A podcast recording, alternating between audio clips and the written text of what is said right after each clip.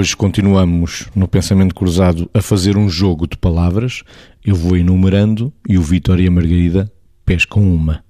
Desalgemação, desalgemagem, desalinhar. Pego nesta palavra que está alinhada com as outras, mas que é desalinhado. desalinhado. E neste desalinhado, acho que às vezes daria jeito que uh, muitos de nós pudéssemos ser mais desalinhados, porque eu acho que, de alguma forma, mesmo em termos civilizacionais, acho que vamos vivendo muito alinhados e vamos vivendo muito no registro de um carreirismo que nos tira a capacidade de ser originais, que já falámos noutras rúbricas, ou de ser criativos, ou ter receio de pensar fora da caixa, ou de pensar fora do carreirismo, pelas consequências que achamos que daí podem advir e porque vamos perder alguma coisa ou porque não vamos ser aceitos naquilo que supostamente nos daria alguma, algum benefício.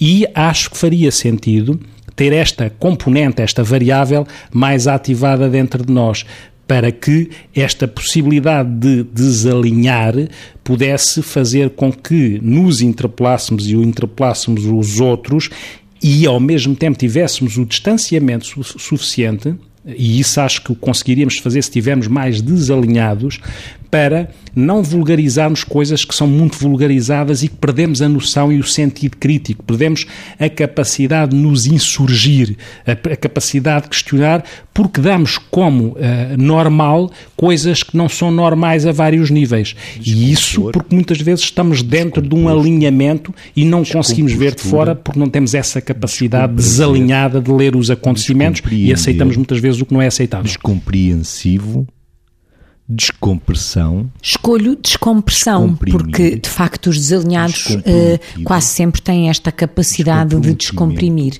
Bom, descompressão na perspectiva de algo que todos precisamos, ou seja, gastarmos tempo que achamos inútil eh, é a coisa mais útil do mundo, porque se o fizermos eh, eh, de uma forma que nos faz claramente descomprimir, a ouvir música, a olhar para o teto, a lembrar-se de coisas boas, a dar umas gargalhadas, a fazer o que quer que seja, tudo isto é descomprimir. É descomprimir na minha percepção do que é descomprimir. Portanto, ouvindo a palavra descomprimir ou descompressão, dá-me vontade de dizer o que todos precisamos, o que todos devemos fazer e mais do que isso, quer dizer, Há alguns autores que trabalham uh, ao nível dos programas, por exemplo, da autoestima.